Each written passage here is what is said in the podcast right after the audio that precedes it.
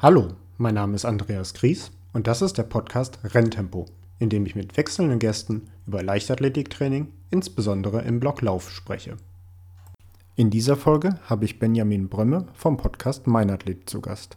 Sein Podcast hat meinen deutlich inspiriert, worüber wir auch ein wenig sprechen. Außerdem sprechen wir über verschiedene Trainer und über die Unterschiede zwischen Sprinttraining und Langstreckentraining.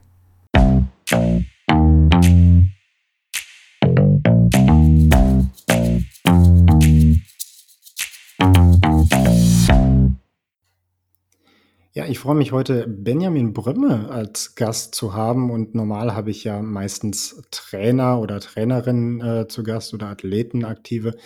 Und ähm, heute ist mal so ein bisschen eine Ausnahme und da muss ich einen Moment ausholen. Und das liegt einfach daran, dass ich bei Benjamin eiskalt ganz viel geklaut habe, was für diesen Podcast angeht. Dem, die meisten kennen Benjamin irgendwie über den Podcast Mein Athlet. Und ähm, wer das noch nicht tut oder wer den Podcast bisher noch nicht gehört hat, der sollte da auf jeden Fall jetzt mit anfangen. Ähm, Benjamin, ich freue mich, dass du da bist. Ja, Andreas, erstmal herzlichen Dank für die Einladung und es freut mich auch, dass du äh, dir die eine oder andere Inspiration aus meinem Podcast ziehen konntest. Äh, das äh, spricht so ein bisschen dafür, dass äh, das Konzept ganz gut passt. Auf jeden Fall, ja, das Konzept ist ja durchaus ein bisschen unterschiedlich bei uns. Du hast ja dann doch klassische Interviewgäste, kommen wir vielleicht gleich ein bisschen drauf. Ähm, aber der Aufbau und äh, ja, auch musikalische Gestaltung, da habe ich mich dann direkt äh, bedient und ich glaube, ich hatte dir auch damals geschrieben, ist das für dich okay und war dann sehr erleichtert, dass du ja, nicht klar. irgendwie aufs Dach steigst und sagst, na toll, jetzt klaut er mir hier alles. Sportlich kommst du ja aus dem Sprint, also aus dem Kurzsprint. Äh, bei mir waren die Distanz ja dann auch schon im Sprintbereich ein bisschen länger. Und ähm, trotzdem hast du auch sehr viele Gäste aus dem Lauf- und Mittelstreckenbereich. Ähm, vielleicht magst du einmal erzählen, wie das kommt und äh, wo du mittlerweile dein Herz verbuchst. Wahrscheinlich immer noch im Sprint. Ja, also du hast es schon angesprochen, ich war eigentlich äh, 100 und 200 Meter Sprinter, und ähm, der Podcast oder die äh, Idee für den Podcast war einfach die folgende, dass ich der Leichtathletik insgesamt so ein Stück weit eine Plattform bieten wollte ähm, oder den Sportlerinnen, Trainern. Und da war ich oder versuche ich auch wirklich die komplette Bandbreite der Leichtathletik abzudecken und das äh, nicht nur auf den, auf den Sprint zu reduzieren. Also ich schaue auch, dass es äh, halbwegs gemischt ist äh, zwischen ja, Laufdisziplin, Sprintdisziplin, Wurf, Sprung, ähm, und äh, so kam es einfach jetzt in den, glaube ich, 125 Folgen auch äh, dazu, dass ich den einen oder anderen Lauftrainer schon äh, im Podcast hatte. Gibt es denn Personen, Trainer oder Athleten, die dich irgendwie ja, schon irgendwie inspiriert haben oder wo dich die Aussagen extrem überrascht haben, wo du sagst, dass, boah, da habe ich also jetzt auch selber total was Neues gelernt? Ja, also ähm, ich hätte auch eine Folge mit Wolfgang Heinig aufgezeichnet, de, äh, de, dem Vater von Katharina Steinruck, Trainer von Gesa Krause und äh, ja, seine Trainingsphilosophie und äh, die Herangehensweise, die hat mich schon sehr, sehr beeindruckt. Wir haben uns auch ein Stück weit über Trainingslager unterhalten, äh, über ähm, Höhentrainingslager, Höhenketten, wie strukturiert das Ganze dann tatsächlich auch über mehrere Jahre dann aufgebaut werden muss und ja, in welcher Genauigkeit er das auch schon wirklich, ich er wird jetzt schon wahrscheinlich die Trainingspläne für 2028 fertig geschrieben haben, ähm, da vorliegen hatte und auch darüber berichtet hat. Das war schon äh, sehr, sehr beeindruckend.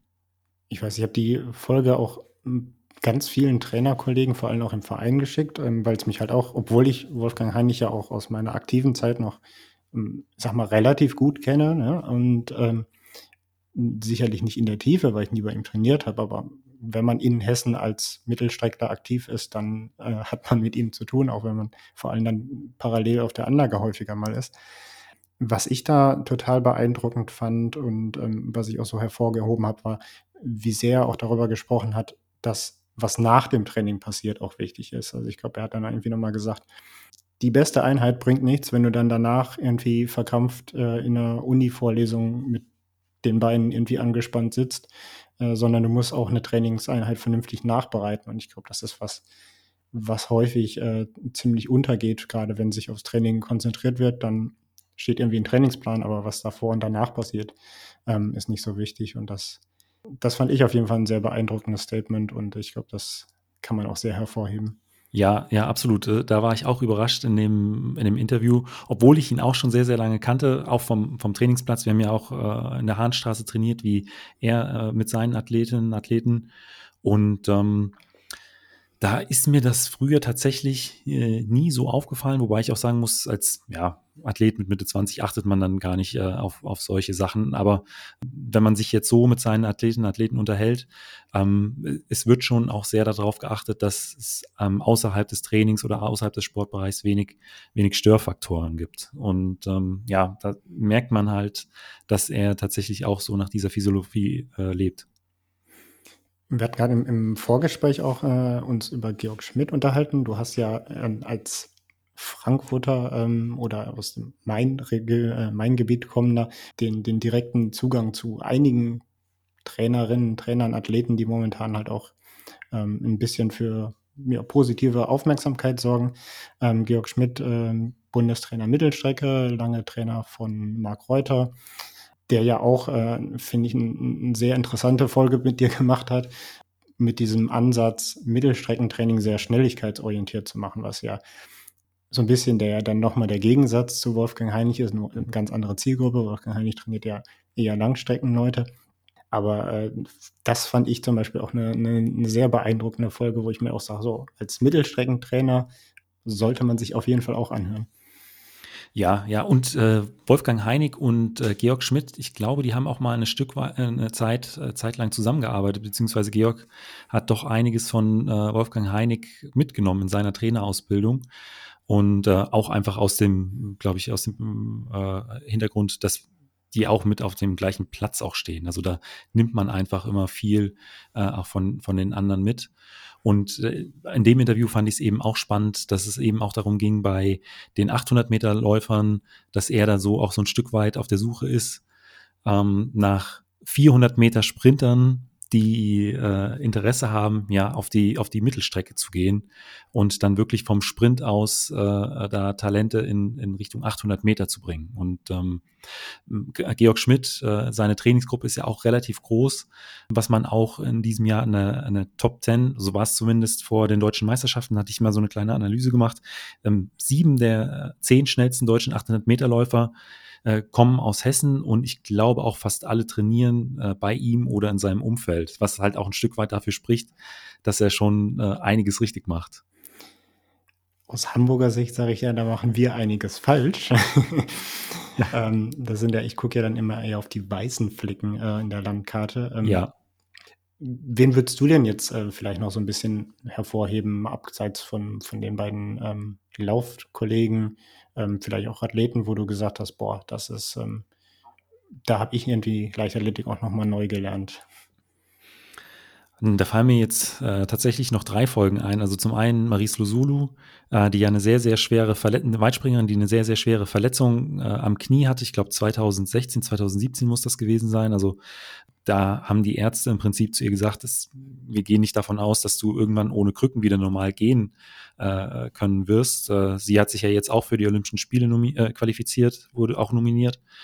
Und ähm, ja, das, ich habe sie halt auch in dem Interview gefragt. Du hast ja mit Sicherheit nach der Verletzung oder nach dem Unfall dir auch mal Gedanken gemacht, wie geht es jetzt vielleicht weiter? Ähm, Höre ich mit dem Sport auf oder ähm, was kommt jetzt? Und sie hat damals einfach mit so einer Entschlossenheit äh, auch mir gegenüber gesagt, ich habe nie eine Sekunde daran äh, verschwendet, äh, darüber nachzudenken, ähm, was mache ich jetzt ohne den Sport? Und ähm, das war auch noch eine der Folgen, die ich persönlich aufgenommen habe. Und da war ich tatsächlich auch äh, ja, für einen Moment sprachlos, weil das kam so äh, authentisch rüber. Ähm, das war einfach beeindruckend. Dann aus Trainersicht, äh, Sprinttrainer David Corell. Ähm, er trainiert ja hier in Frankfurt äh, unter anderem äh, Lisa Meyer, Kevin Kranz, äh, Michael Pohl, Elias Gör. Das ist auch eine sehr, sehr starke Sprinttrainingsgruppe, ist auch noch ein sehr junger Trainer. Er hat halt auch sehr viele, würde ich sagen, moderne Ansätze, was den, was den Kurzsprint angeht. Auch vieles, was ich als ehemaliger Sprinter so auch noch nicht gehört hatte. Deswegen war das eine, eine sehr spannende Folge. Und äh, eine weitere Folge, die ich sehr interessant fand, war die mit ähm, Christopher Linke, dem Geher, der äh, unter anderem darüber berichtet hat, dass die kurz vor Doha auch nochmal, ich glaube, eine Woche lang in einer Hitzekammer äh, trainiert haben, die die auf, ich glaube, 32, 33 Grad äh, erwärmt haben und dann nochmal die Luftfeuchtigkeit äh, bis auf 80, 90 Prozent hochgetrieben haben, um eben so einen kleinen Vorgeschmack auf, auf Doha zu bekommen. Und äh, das ist auch noch eine Folge, die für mich sehr äh, spannend war, wobei ich sagen muss, dadurch, dass der Podcast so breit gefächert ist, ja, hat die Leichtathletik insgesamt für mich nochmal an, an Reiz gewonnen. Aber man merkt bei deiner Auswahl jetzt auch schon mal wieder, dass du, dass du wirklich Glück hast, äh, in, in deinem auch lokalen Umfeld ja doch wirklich äh, eine Menge interessante Athleten und auch Trainer ja, erreichbar zu haben. Ja, ja, das muss man sagen. Also die ähm, Idee damals kam tatsächlich auch ähm, so, dass ich habe überlegt, machst du einen Trainerschein und äh, kommst du ein Stück weit zurück zur Leichtathletik oder ähm, startest du den Podcast, weil so zumindest dieses Interviewformat in regelmäßigen Abständen gab es zu der Zeit noch nicht. Ich äh, hatte damals äh, noch sehr, sehr viele ko direkte Kontakte ähm, hier in Frankfurt, die ich dann auch angeschrieben habe und gefragt habe, hier habt ihr Bock, eine Folge mit mir aufzunehmen. Das ist das äh, Konzept. Ähm, ich könnte mir vorstellen, dass das äh, was Interessantes ist. Und ähm, in der vierten Folge war ja dann auch gleich die Gesa äh, Krause mit dabei, die ich eben auch noch aus, ja, vom Sportplatz her kannte. Äh, Katha Steinruck war ganz am Anfang mit dabei. Ähm, Kam Gegaba war der, der erste Gast und Georg Fleischhauer. Ähm, ich glaube, er ist mittlerweile Bobfahrer, Bobanschieber. Ähm, und äh, das kam dann gleich so gut an, was dann eben auch ja die weiteren Anfragen doch, äh, glaube ich, erleichtert hat für mich. Das äh, glaube ich auch, man guckt ja dann schon auch, äh, wenn man es vielleicht äh, nicht gemacht haben. Gibt es vielleicht, oder äh, wahrscheinlich gibt es auch mittlerweile Leute, die sagen so, boah, jetzt äh, muss ich aber auch irgendwann mal angefragt werden. Das ist ja, es kann ja nicht sein, dass der Rest von meinem, meinem Endlauf schon gefragt wurde und ich noch nicht. Ich freue mich immer über äh, jede und jeden, der mit dabei sein möchte. Also es macht unglaublich Spaß, die Folgen aufzunehmen und ich hoffe, dass ich die meisten dann auch bald wieder persönlich aufzeichnen kann, weil das ist dann immer noch mal was anderes als, als aus der Ferne, auch aus technischen Gesichtspunkten. Ja, das glaube ich dir. Wir haben ja alle eine, eine sehr lange Phase des, ähm, des vom Rechner Hängens äh, hinter ja. uns. Wollen wir vielleicht mal ein bisschen über, über persönliche Erfahrungen, sonst reden wir nur über deinen Podcast, so, ja. so, so gut er auch ist. Du bist äh, selber ähm, Sprinter gewesen, hast es selber auch schon gesagt, 100 Meter, 200 Meter da sagt man ja so, äh, oder die Läufer bei mir, die, die ich trainiere, äh, die gucken ja mal auf die Sprinter und sagen, die machen nur Pause. Das ist ja so dieses, dieses klassische Vorurteil. Und ich versuche ihnen dann hin und wieder zu erklären, warum das sinnvoll ist, warum man auch mal nach einem 30-Meter-Lauf fünf Minuten Pause machen kann und äh, nicht nach zehn Sekunden wieder.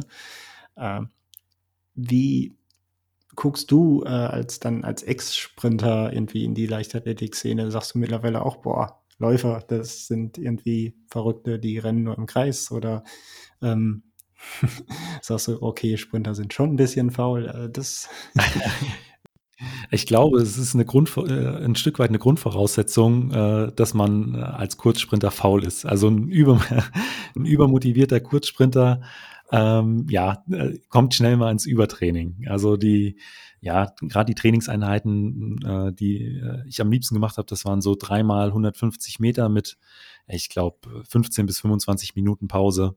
Also da äh, hatte man jede Menge Zeit, äh, um auch nochmal die Beine hochzulegen. Die, äh, ja, das waren so im Prinzip meine Highlights. Meistens waren die auch kurz vor der Saison. Das Wetter hat dann auch gepasst. Von daher, ja, ähm, kann ich die Aussage von deinen Athleten so ein Stück weit nachvollziehen ich bin immer beeindruckt, wenn ich dann höre, was für Umfänge da in der Mittelstrecke, aber dann auch in der Langstrecke äh, runtergekloppt werden. Dann teilweise in den Trainingslagern bis auf 180, 200 Kilometer in der Woche.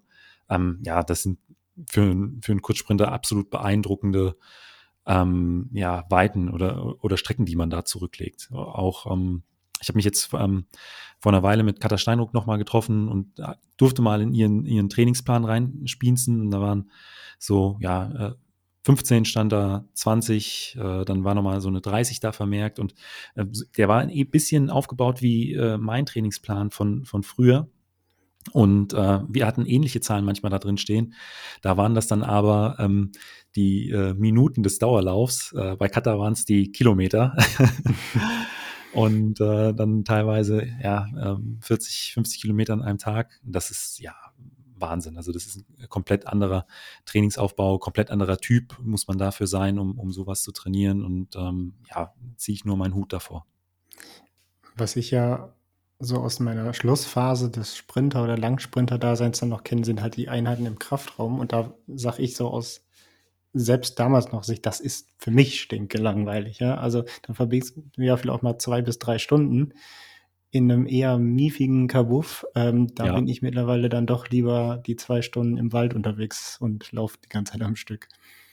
Ich habe tatsächlich sehr gerne früher äh, Krafttraining gemacht. Das versuche ich auch heute noch äh, immer mal einzubauen. Und äh, klar, man ist dann zwei oder drei Stunden im Kraftraum, aber ähm, ich sag mal, wenn äh, die Stimmung in der Trainingsgruppe gut ist, dann äh, geht da die Zeit auch immer schnell rum. Also und so an sich die Kraftübung habe ich auch immer gerne gemacht. Also das glaube ich auch häufig bei, bei Läufern dann so, dass sie äh, ungern dann Kniebeuge oder, oder ähnliches dann machen mit schweren Gewichten.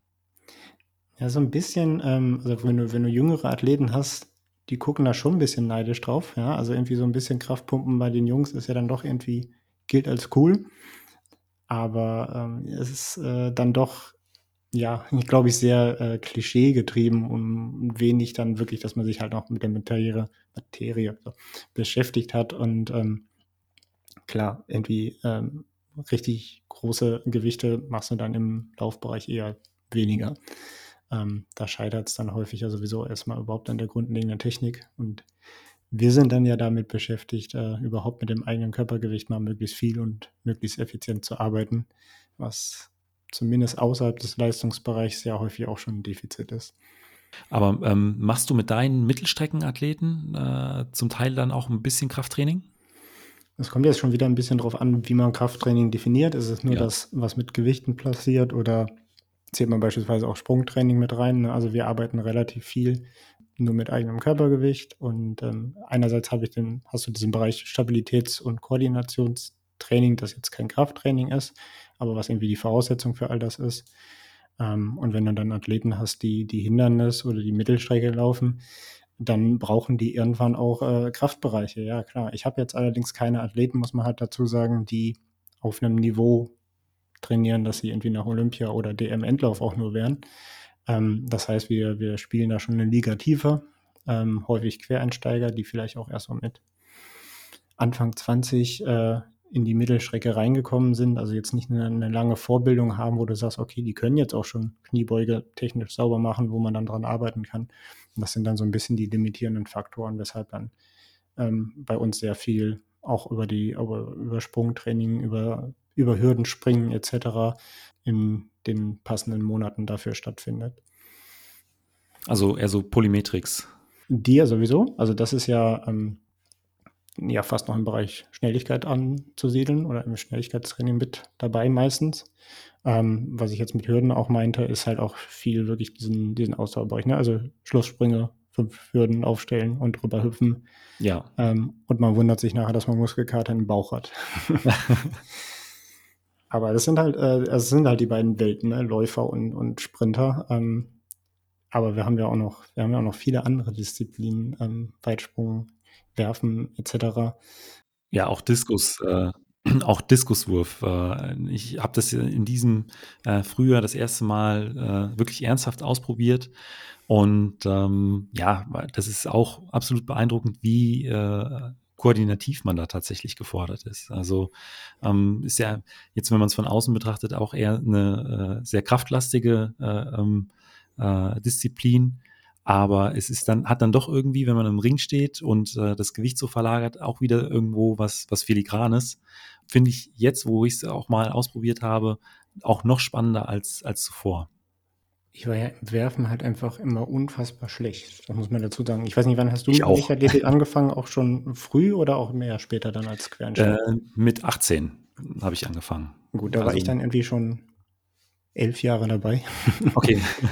ähm, das heißt, ich habe also wirklich eine, eine klassische kinderleichtathletische Ausbildung gemacht und noch so ein bisschen die alte Kinderleichtathletikschule. Das heißt auch schon früh irgendwie einen klassischen Dreikampf von 50 Meter und so. Ähm, aber dieser Schlagball, der war schon früh mein Feind. Ja, ja, das kenne ich. Und, und, alles, was als weiteres Wurfgerät dazu kam, äh, wurde nicht besser bei mir. Weshalb ich da nie so richtig warm geworden bin. Ich finde es total beeindruckend. Ich gucke es auch gerne. aber da bin ich selber halt einfach raus, weil ich diese Bewegung überhaupt nicht umgesetzt kriege. Also das, das ist mir halt völlig fern. Und wie du schon sagst, das ist halt auch einfach ein sehr großer koordinativer Ansatz. Was ich aber halt einfach ähm, immer spannend finde, ich glaube, es ist in der Laufszene vielleicht einzigartig, ähm, dass sie sich so sehr abkapselt, abkapselt von der restlichen Leichtathletik. Also ähm, dass Läufer sagen, sie sind Läufer. Vor allem, wenn es irgendwie im ja. Straßenlaufbereich ist, so diese Quereinsteiger-Szene oder spätere ähm, Leute, die haben nicht viel mit der Leichtathletik am Hut, die haben sich vielleicht dann auch nie beispielsweise mit Diskuswurf beschäftigt. Wenn man sich allerdings ein bisschen mit dem Training und mit, mit der Leichtathletik an sich beschäftigt, merkt man schon, dass es da halt Ansatzpunkte gibt und dass man da halt sehr viel auch voneinander lernen kann, gerade natürlich im Training aber auch viel von ne, Wettkampfpsychologie, Herangehensweise, Gestaltung von Trainingslagern. Ich glaube, das ist halt immer wirklich dann auch, auch lohnenswert. Das merke ich ja jetzt auch gerade in meinem äh, aktuellen Job, wie viel man dann auch, auch irgendwie aus dem Weitsprung, Diskuswurf äh, mitnehmen kann für, für sein eigenes Training oder für das Training seiner Athleten. Ja, aber du, was du eben angesprochen hast, fand ich äh, super interessant, dass äh, Läufer, besonders Quereinsteiger, sich gar nicht so als äh, Leichtathleten äh, beschreiben würden. Da hatte ich nämlich mal auch eine etwas äh, längere Diskussion äh, mit einer Läuferin, die ähm, sagt, ich laufe zwar ähm, Halbmarathon, Marathon, aber ich bin doch keine Leichtathletin. Das ist doch was völlig anderes. Ähm, fand ich äh, super interessant. Ich konnte es überhaupt nicht nachvollziehen, dass sie äh, das so gesehen hat, aber ich glaube, die Meinungen äh, haben gar nicht so wenige aus diesem Läuferbereich. Ja, also man hat halt auch nicht den Bezugspunkt. Ne? Also es ist so ein bisschen vielleicht auch von beiden Seiten. Ne? Ähm, ich habe mir zum Beispiel, das ist so eine Anekdote, nie große Gedanken darüber gemacht, dass wenn man eine, eine leichtathletische Veranstaltung als Veranstalter anmelden will, dann hat man irgendwie in, einem, in diesem Tool die Auswahlmöglichkeit zwischen Stadionveranstaltung und stadionferne Veranstaltung. So, unter stadionferne Veranstaltung gelten Crossläufe, Gehen, Marathon, 10 Kilometer Straße, all sowas. In der Regel, also Disziplinen aus dem Block Lauf. Es gibt jetzt nicht so viel, das äh, stadionfern ist. Also hier, hier und da mal äh, ein Stabhochsprungwettbewerb auf dem Marktplatz, aber das war's auch. Und ähm, ich fand das nie als wertenden Begriff, aber viele aus, dem, aus der Laufszene fanden das irgendwie als wertend. So nach dem Motto, ja, das sind so die, die sind irgendwo woanders. Ähm, und so kommt dann schon mal so, ein, so eine, so eine Grundmissverständnis gegenüber einander auf, äh, was vielleicht so gar nicht gewollt war. Ja.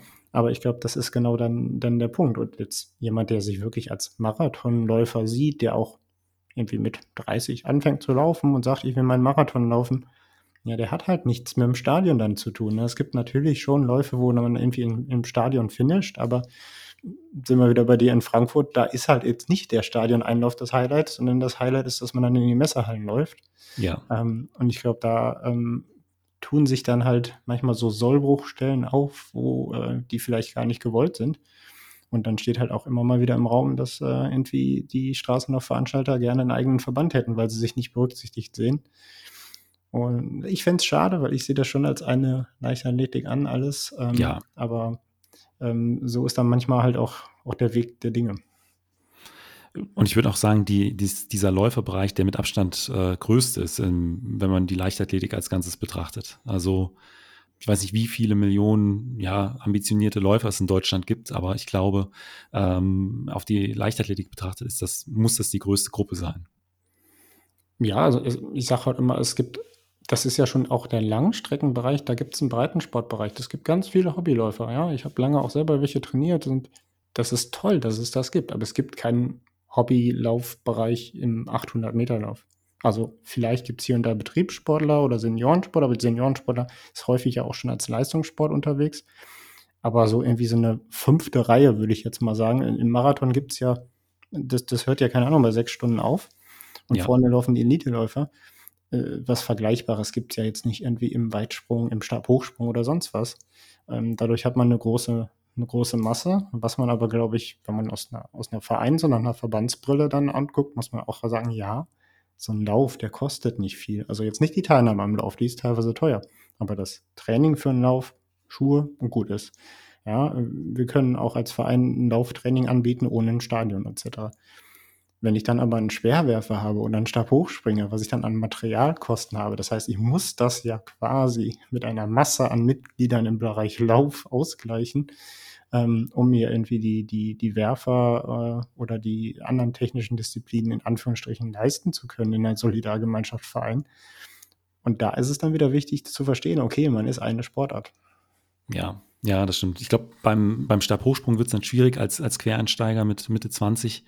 Ähm, das ist, da ist die Disziplin, glaube ich, zu komplex. Aber ich sag mal, ähm, auch so 800 Meter hätte ich tatsächlich auch mal Lust, das einfach auszuprobieren. Und ähm, da wäre es schon schön, wenn das auch so ein bisschen mehr den Weg in die Breite finden würde. Wobei man da halt natürlich auch ähm, deutlich limitierter ist, wenn man halt später einsteigt. Ne? Also das ist schon ein Unterschied, den man, den man glaube ich, deutlich merkt. In einer, in einer Ausdauersportart natürlich wird jetzt kein Quereinsteiger oder sehr selten mal ein Quereinsteiger irgendwie bis in die deutsche Spitze aufstoßen.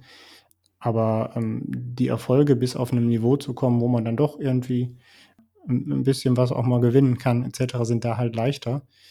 Und man muss auch ganz ehrlich sagen, ey, wenn ich einen Marathon in vier Stunden laufe, außerhalb der Corona-Zeit, dann jubeln mir ganz viele zu.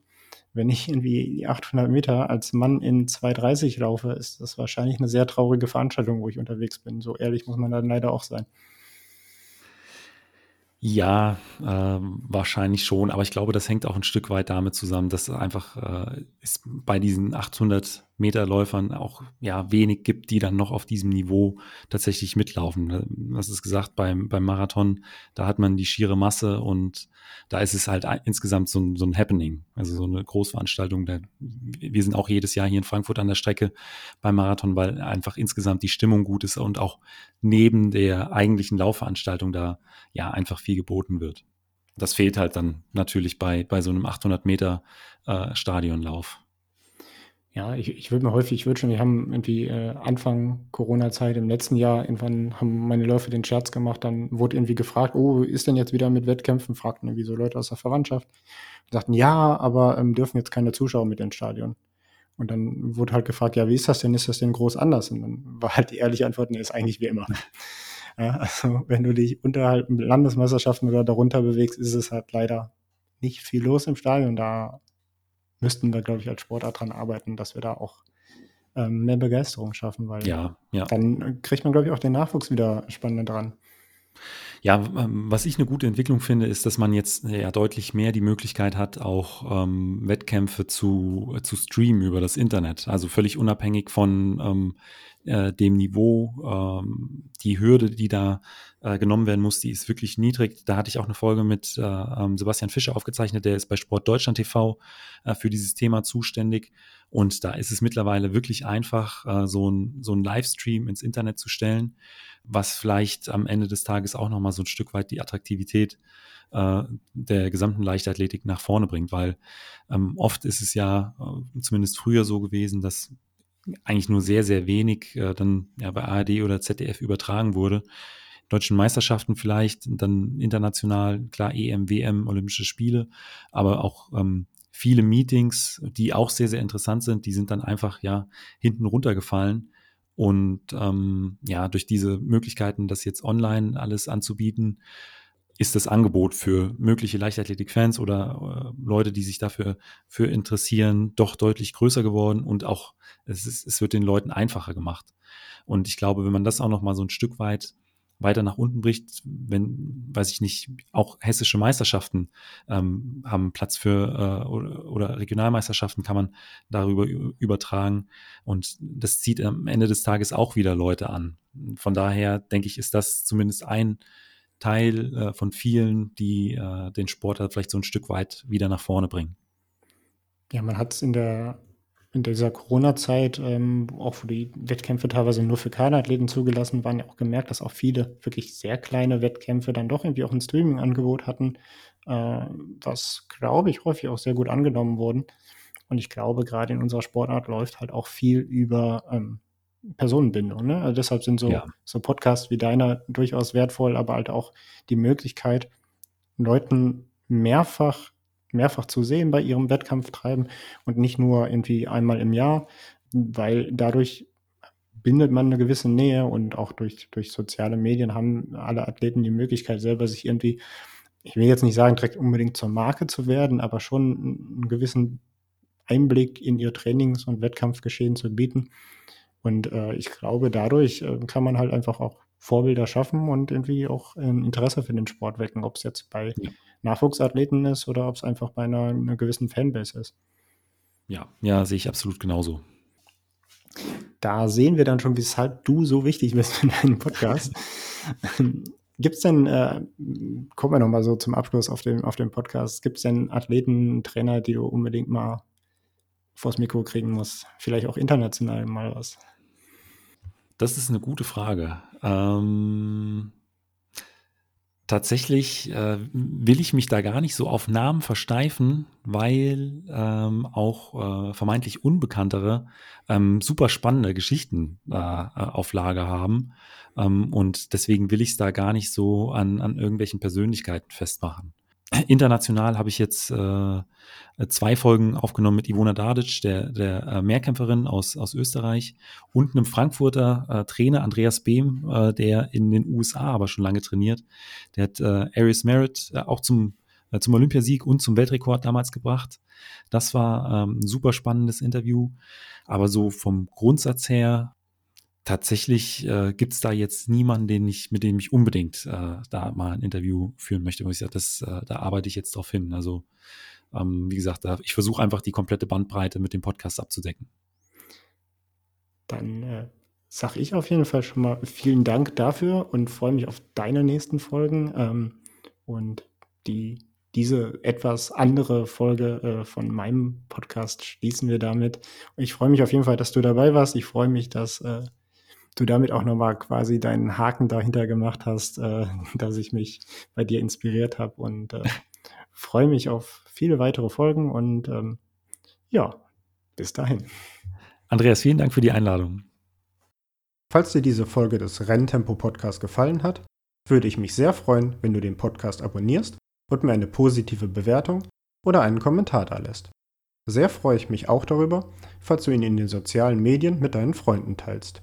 Hast du Fragen oder Anmerkungen zum heutigen Gespräch oder Themenideen für eine zukünftige Folge? Dann schreib mir gerne eine Nachricht. Du erreichst mich unter anderem über mein Instagram-Profil coach.gries und über meine Website andreasgries.de.